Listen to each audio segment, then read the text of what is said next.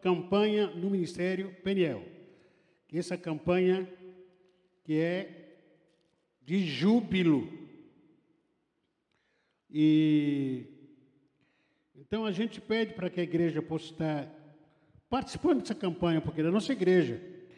E se partir do nosso pastor presidente, então a gente tem que estar juntos em tudo que ele pedir, aonde ele estiver, aonde que ele colocar a gente, temos que estar juntos, não estando longe da visão. Eu quero compartilhar, não vou ser muito rápido, vou ser muito demorado aqui, quero ser bem rápido aqui, compartilhar dois versículos aqui que se encontra em Abacuque capítulo 3, versículo 17 a 19. Abacuque capítulo 3. Abacuque capítulo 3.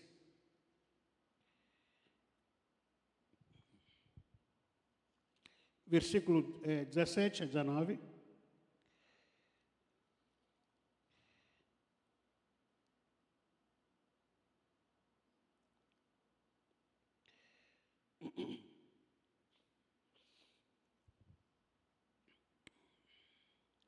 Abacuque capítulo 3, versículo 17 a 19. Quem achou, diga amém. Amém. O, se alguém puder trazer uma água para mim, por favor, agradeço. Uma água. Porque ainda que a figueira não floresça, nem haja fruto na vide, ainda que decepcione o produto da oliveira, e os campos não produzam mantimento, ainda que as ovelhas da, da malhada sejam arrebatadas, e nos currais não haja gado, todavia eu me alegrarei no Senhor, exultarei no Deus da minha salvação.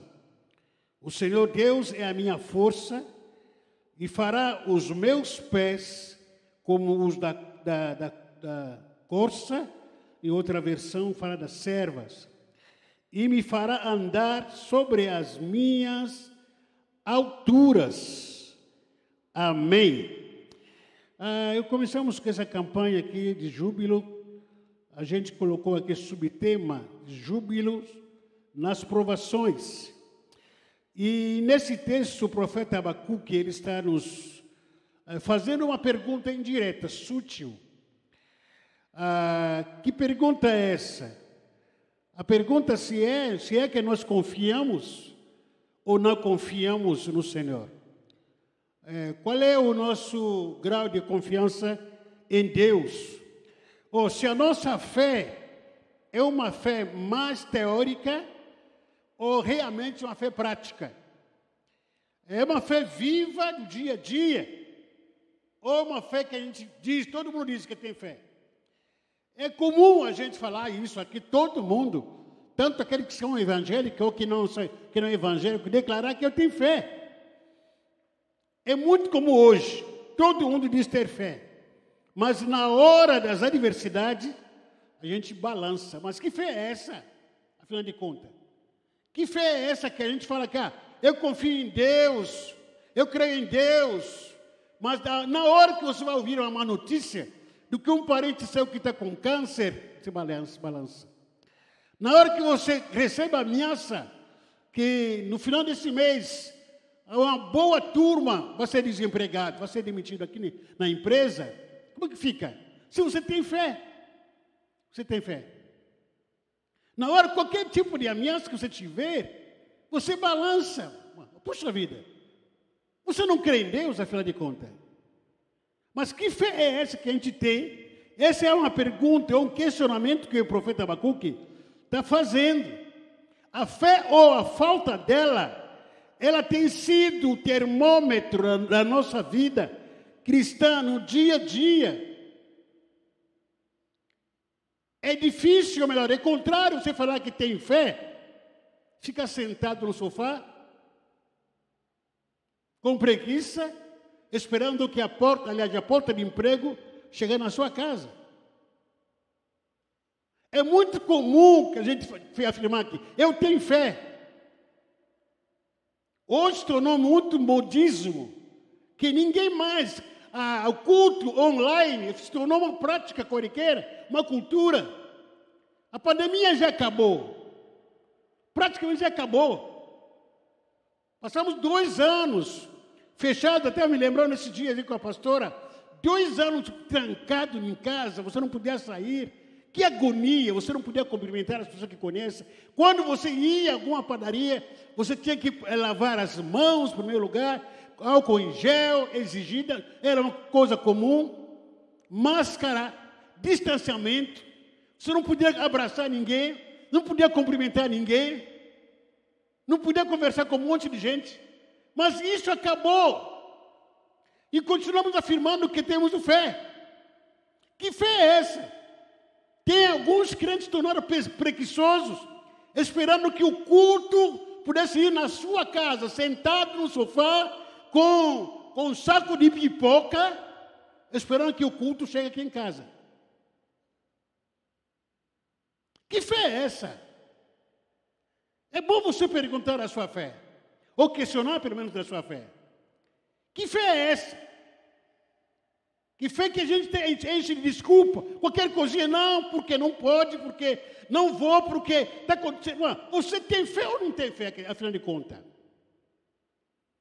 A fé, ou a falta dela, tem sido o termômetro da nossa vida cristã no nosso dia a dia. Uma pessoa que tem fé, ora. Uma pessoa que não tem fé, não tem vida de oração. Uma pessoa que não tem fé não tem vida de oração. Ora só naquele momento do almoço, ao Pai que faça mal, que faça bem, em nome de Jesus. Amém. Aí começa a engolir. Mal consegue orar na hora antes de dormir. Uma pessoa que não tem, que não tem fé não ora. Porque a fé nos leva mais perto de Deus.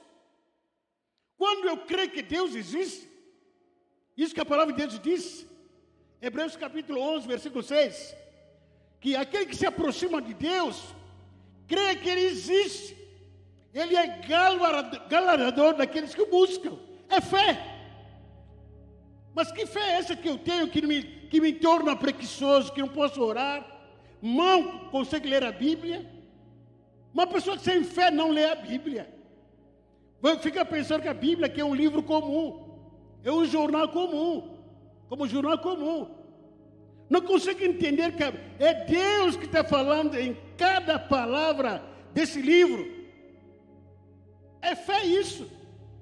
Porque a fé, o termômetro da minha fé, ela é demonstrada no dia a dia. Quando estou vivendo uma vida de santidade. A fé não só conquistar, a fé é mudar a minha vida. Eu estou vivendo a santidade no dia a dia. Pela fé eu vou no culto da minha igreja. Eu vou me congregar pela fé. Eu vou estar lá porque eu creio, Deus vai falar comigo. Às vezes a gente vem no culto pensando, puxa vida, hoje eu não vou pregar, então eu vou no culto. Ah, eu hoje não vou servir, não vou fazer nada na igreja, então eu vou no culto. Ficar sentado lá só. Isso é conceito errado, equivocado. Eu vou adorar o Senhor. Essa palavra adorar se a gente tivesse tempo aí de estudar sobre adoração, adorar não, não se limita somente em cantar. O exemplo disso, Abraão, quando ele recebe o desafio, que dê-me o seu filho, o seu único filho, Isaac. O que, que, que, que Abraão fez? Amarra o seu filho, coloca a lenha em cima dele, leva. Diz a palavra do Senhor, quando Abraão chegou naquele monte, adorou ao Senhor. Qual é a música que ele cantou? De adoração.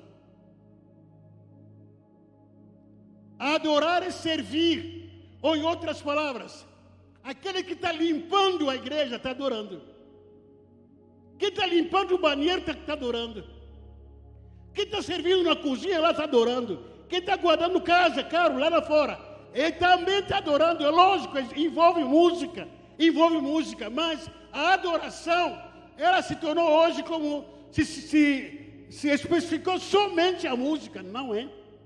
Heresia isso. Porque a adoração também é estilo de vida.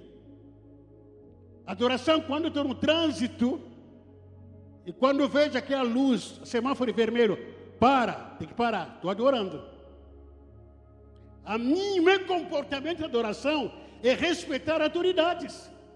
Essa é a minha atitude de adorar ao Senhor. Pagar as minhas contas em dia é adoração. Não adianta eu adorar aqui, cantar bonito, tudo aqui.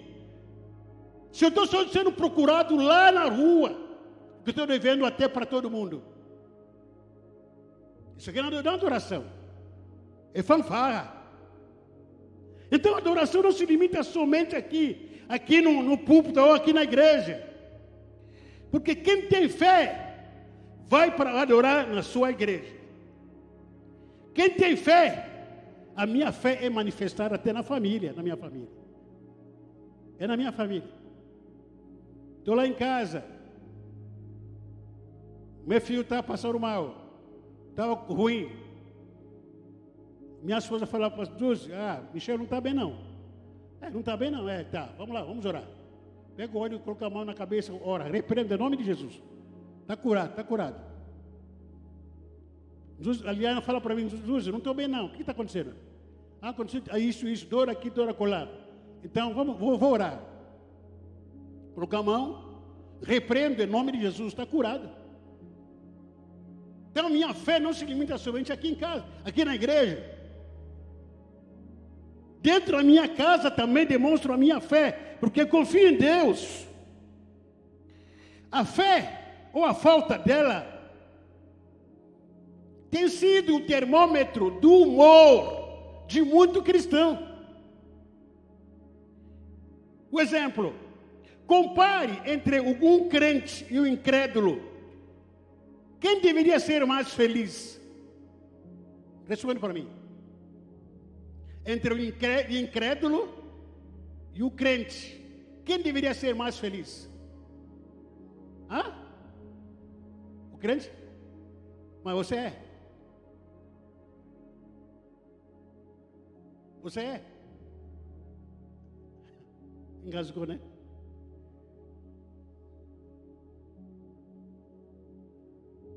Gente, é troca de inversão de valores. Entre um, um cristão, crente de verdade, homem, mulher de fé, e aquele, endemo, com todo respeito, aquele endemoniado, aquele que não, não quer saber de Deus, até fala mal de Deus, quem deveria ser mais feliz? É eu que sou mais feliz, pô. Eu que confio em Deus. E até às vezes, dentre os seus familiares, seus familiares ficam apontando para você. Você não é crente? Anda tudo bicudo. Parece que chupou limão e não gostou. Nunca vê uma aparência da glória de Deus. Diz que é crente. Vai na igreja todo dia. Mas aquele que não é crente, cachaceiro, maconheiro, chega em casa jubilando. Ah, oh, vamos lá, é hoje. É, Timão, hoje é. São Paulo, é Palmeiras, hoje todo pulando. Você que está cheio do Espírito Santo.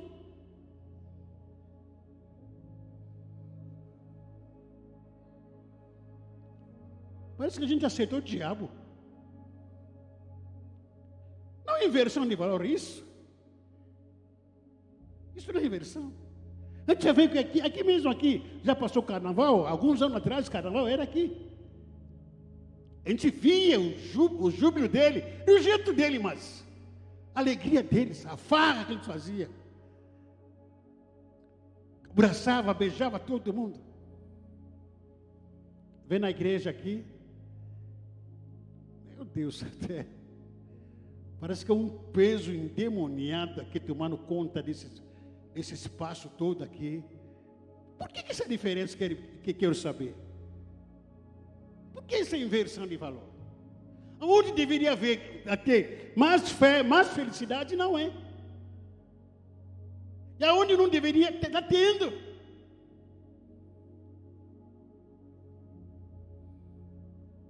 Quem deveria ser muito mais motivado, animado? O crente. Quem tem o Espírito Santo. Quem tem fé. Entre o incrédulo e o crente. Quem mais ansioso? Quem é? Quem mais ansioso? Quem mais preocupado? É crente. Isso é normal, pô. Na igreja evangélica, de uma forma geral, é o local onde está surgindo mais depressão. Gente de fé. Há muito mais depressão nas igrejas evangélicas. Gente deprimida. O que está errado em nós? Que fé é essa? Você diz, você vê uma pessoa dizendo que eu tenho fé, eu tenho fé, mas o coração acelera, muito ansioso demais, muito preocupado demais, muito estressado, sofrendo toda hora, cheio de medo, não para em nenhum lugar, cheio de ansiedade, já comer todas as unhas do, da mão, dos pés, de tão ansiedade que é causa da ansiedade. Isso é crente. Bíblia não diz que entregando, entrega o seu caminho ao Senhor, confia em quê? Confia em quê? A gente entrega? Não. Você não sabe entregar. A gente confia no Senhor? Não. Senão a gente não sofria tanto de ansiedade, tanto de preocupação tanto de estresse, tanto de nervosismo, porque a gente não confia o suficiente no Senhor. Isso aí é inversão de valores. Desse texto que a gente leu aqui, do, um dos, dos influenciadores, teólogo da época, Moody, no comentário dele diz: o profeta Abacuque fez destaque dos produtos agrícolas com os quais a vida do povo de Israel dependia. Quais são esses produtos agrícolas que eles fez destaque aqui, nesse capítulo, nesses versículos? O profeta Abacuque falou da figueira. Falou de quê? Falou também da videira. Falou de quê? Em terceiro lugar, falou da oliveira. Falou de quê? Em quarto lugar, falou dos cereais. Falou do quê? Cereais. Em último lugar, ele fala dos rebanhos. Todos esses são produtos agrícolas que abrange a linha é, dos produtos agrícolas, os quais a nação de Israel dependia. Dependia do quê? Dos animais, rebanho. Dependia do quê? Da figueira dependia da, da, da videira, dependia do que? Da, da oliveira, cereais. E o profeta faz questão de trazer o povo mais perto de Deus do que nas coisas desse mundo e que são passageiros. É justamente isso que ele diz. Quando ele diz, no versículo É versículo 17 até 19. Ainda que a figueira não floresça, nem haja fruto na vide, o produto da oliveira minta, os campos são, é, não produzam mantimento, as ovelhas sejam arrebatadas do aprisco, e nos curais não haja gado, todavia eu me alegrarei no Senhor exulto no Deus da minha salvação. Todavia, ainda que me falte carne, ainda que falte picanha, ainda que falte oliveira, ainda que falte figueira, ainda que falte cereais. O que é isso? É pão. Em outras palavras, ainda que passe por necessidades básicas, ainda, mesmo assim, eu vou me alegrar no Senhor. Eu vou exultar um Deus da minha salvação. O profeta Abacuque aqui ele está fazendo uma questão de desafiar o pessoal, o povo, naquela época, para trazê-los mais perto de Deus, se apegar mais em Deus do que nas coisas materiais que são passageiras desse mundo. Por quê? Porque as dificuldades são reais. As dificuldades são inevitáveis. Sempre haverá dificuldades, sempre haverá. Sempre haverá, teremos perda de empregos. Sempre teremos. Não é uma maldição, mas é a realidade da vida, de todo mundo. Nós teremos sempre perca de perda de emprego. Alguns vão ganhar, outros vão perder. Faz parte disso. Nós teremos também um momento de dívidas. Pouco dinheiro para pagar as contas. Não é uma maldição, mas são coisas da vida. Nós, nós sempre teremos gente chata, gente perturbada, nosso lado. Sempre nós teremos dificuldades, má notícias sempre vão existir. Enquanto o mundo for o mundo, essas coisas que está em frente sempre vão existir. Má notícia toda hora, ontem mesmo foi o dia típico. Estava em casa, estava acompanhando o caso do, do, dos irmãos que faz parte, o casal que faz parte da nossa célula lá no centro. E estava acompanhando que estava no hospital, enfim, daqui a pouco, no quase o final da noite lá, e recebi notícia, foi transferido lá em Santos, no, na UTI em Santos. Fiquei preocupado, a gente começou, liguei para eles, conversei, acompanhei, começamos a orar lá em casa, eu orei também. E tem o áudio que eu coloquei no grupo de intercessão, intercessor também que ouviram. Nossa pastora Adriana passou mal, foi internado. pastor Marcos gravou áudio também, praticamente emocionado, quase chorando. E as filhas netos, neto dele, é, internado, os dois internados. Uma com uma com uma situação grave, gravíssima, e outra também com febre. Meu Deus do céu, a gente fala, bem, o que está acontecendo nesse mundo? E vamos orar, vamos orar, começamos a dar uma palavra, nos encorajar. Má notícias que atinge a gente. Toda hora, nós teremos sempre essas má notícias. Sempre teremos problema no casamento, tem, teremos. Um momento que o casamento fica em paz. Daqui a pouco apronta, começa, briga para cá, briga para lá. Queríamos que não fosse, mas casamento é assim. Há momentos de paz, harmonia, da, oh, vamos vivendo, está tudo bem, mas chega de repente algum momento, quebra pau.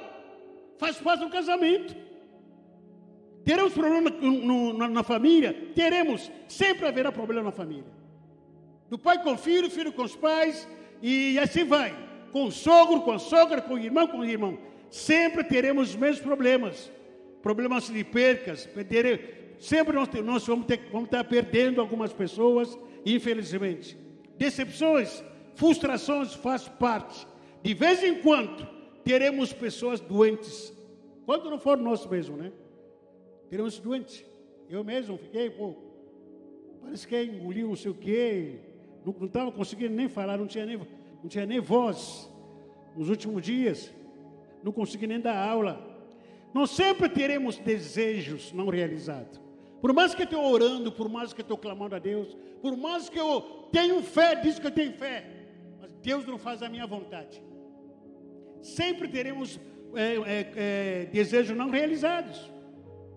O que está sendo questionado aqui, na, na, na nossa fé, é: Será que a minha alegria, a sua alegria, a sua felicidade, o seu júbilo, está dependendo da sua realização profissional ou depende do Senhor? Não, estou com meu emprego, estou é, muito bem, estou prosperando no meu emprego, dinheiro está entrando, emprego da Nike, da Nike e tal, e enfim, eu estou feliz por causa disso. A sua felicidade está dependendo da realização profissional ou porque você depende do Senhor? A minha alegria ou o meu júbilo está dependendo da minha estabilidade financeira ou depende do Senhor? Essa pergunta que cada um de vocês, cada um de nós precisamos responder sutilmente dentro de nós. Da onde está vindo a minha felicidade? É porque minha vida financeira está estável? As contas de abril foram pagas? Ou a minha alegria está vindo do Senhor? A sua alegria ou a minha motivação está dependendo do seu emprego, das contas que são pagas, porque todos, toda a família, ninguém mais está doente, ou a minha alegria, ou a sua alegria, o seu júbilo está dependendo porque você crê em Deus vivo. Você está com intimidade ligado em Deus. A minha alegria ou meu júbilo está dependendo da ausência de briga. Ah, puxa vida, esse mês faz tempo que a gente não briga em casa. Ninguém brigou comigo, ninguém pegou no meu pé. Estou feliz por causa disso ou porque a minha alegria depende do meu relacionamento com Deus. Eu confio em Deus, eu creio em Deus. De quem depende da minha alegria? Quais são as circunstâncias que estão trazendo alegria em mim? Ou a minha fé, a minha alegria está dependendo exclusivamente do meu apego em Deus, da minha confiança em Deus? Isso é que o profeta, aliás, o profeta Abacuque está nos perguntando diretamente.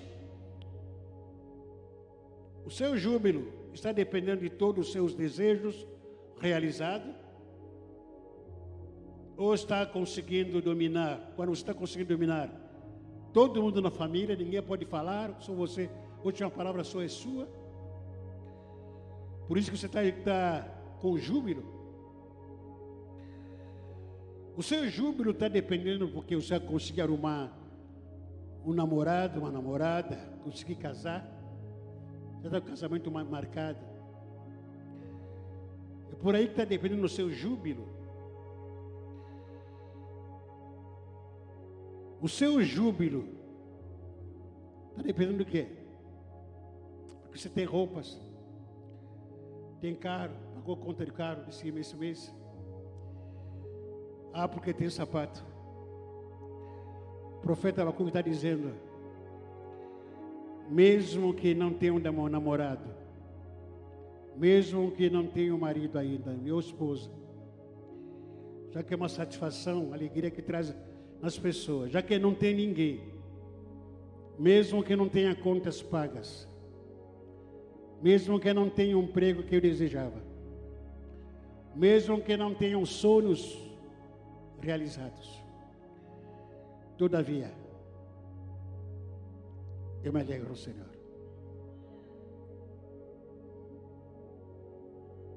A minha alegria não está dependendo do que eu tenho ao meu redor ou deixar de ter. A minha alegria não está dependendo das pessoas que estão em volta de mim ou aquelas que me abandonam. Mas a minha alegria está dependendo. Todavia, eu me alegrarei no Senhor. Todavia me alegrarei no Senhor, diz um crente fiel, confiante em Deus. Exultarei no Deus da minha salvação.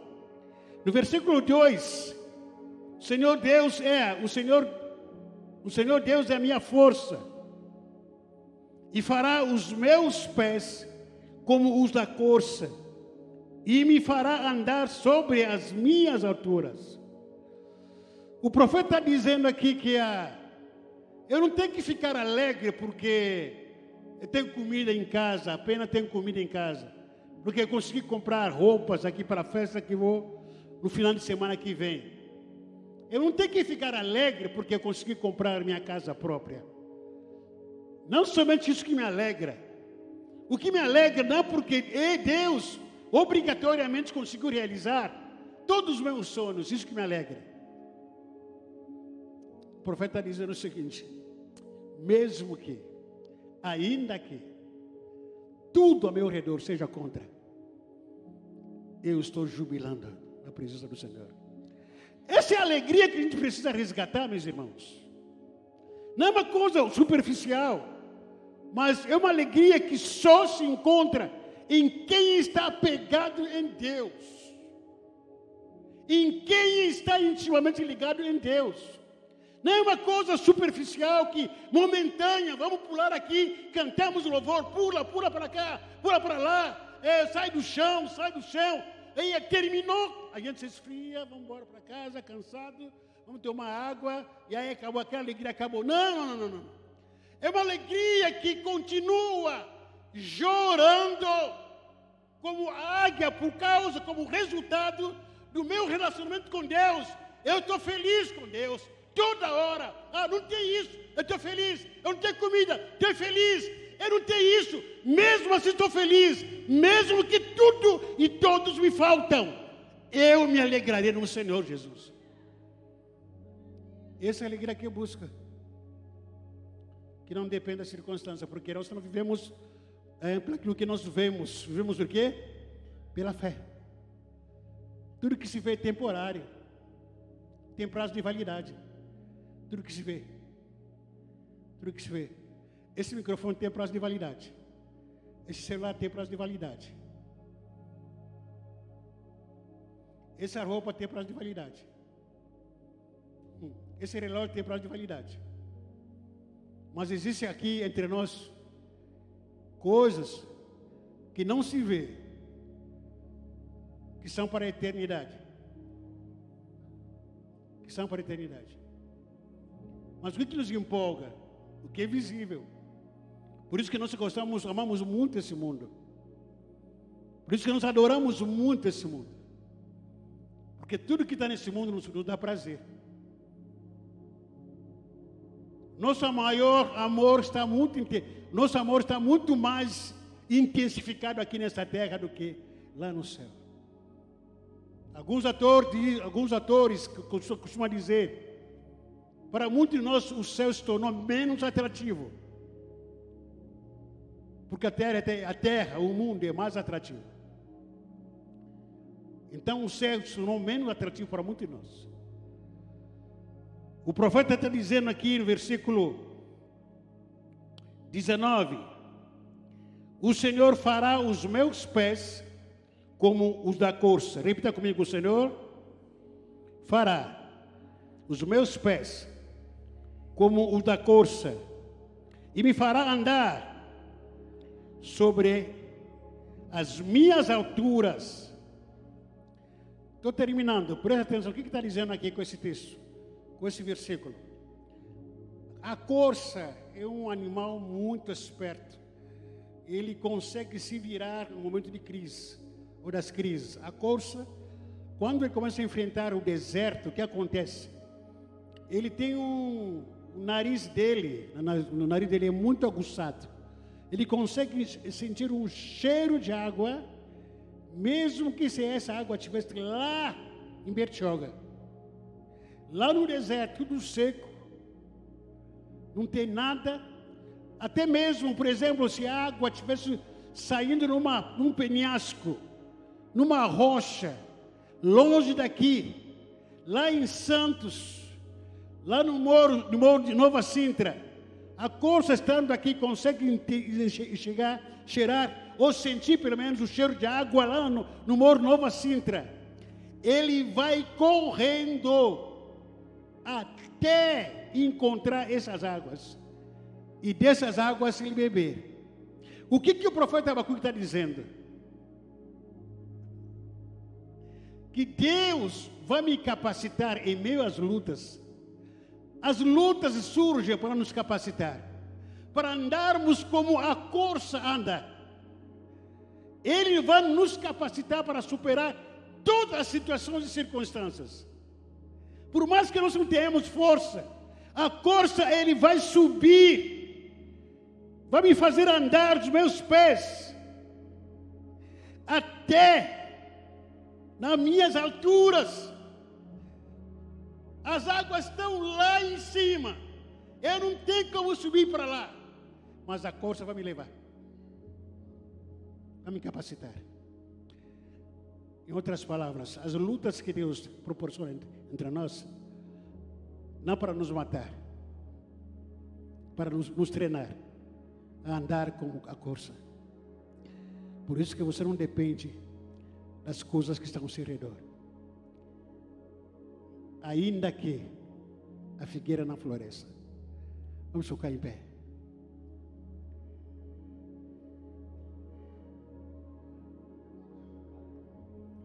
Deus tem nos capacitado para todas as situações que enfrentamos, por isso que nós temos que confiar nele.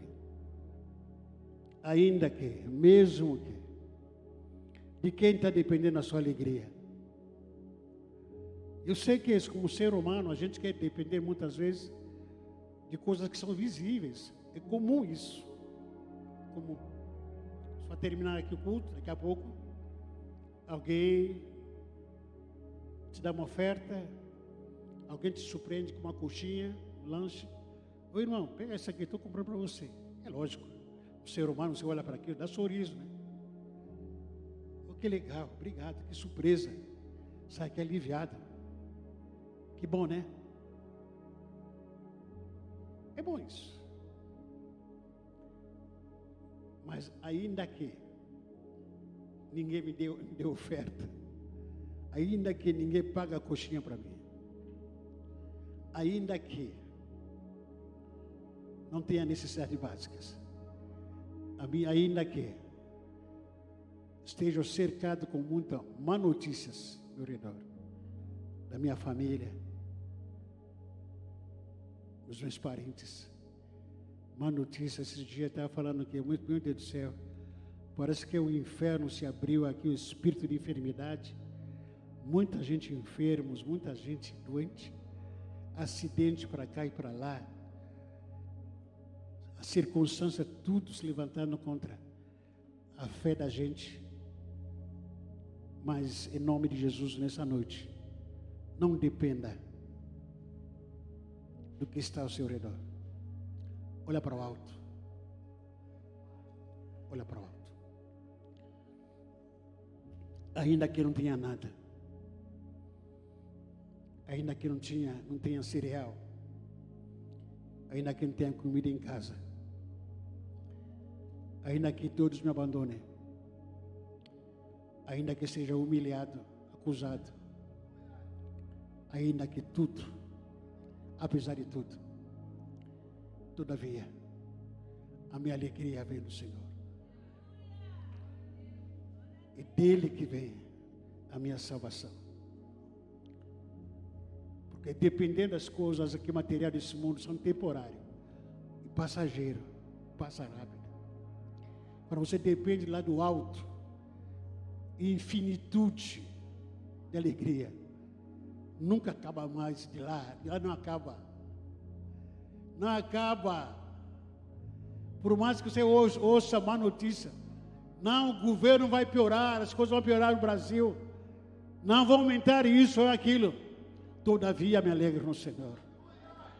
Ah, porque o desemprego está aumentando, porque não sei o quê, quando o coronavírus vai voltar de novo. Todavia eu me alegre no Senhor. Eu não olho para a direita nem para a esquerda, meu partido é partido celestial. Todavia eu me alegro no Senhor, ainda que vejo aleluia, a luta na minha própria casa, no meu próprio lar, ainda que esteja apertado com tudo e com todos.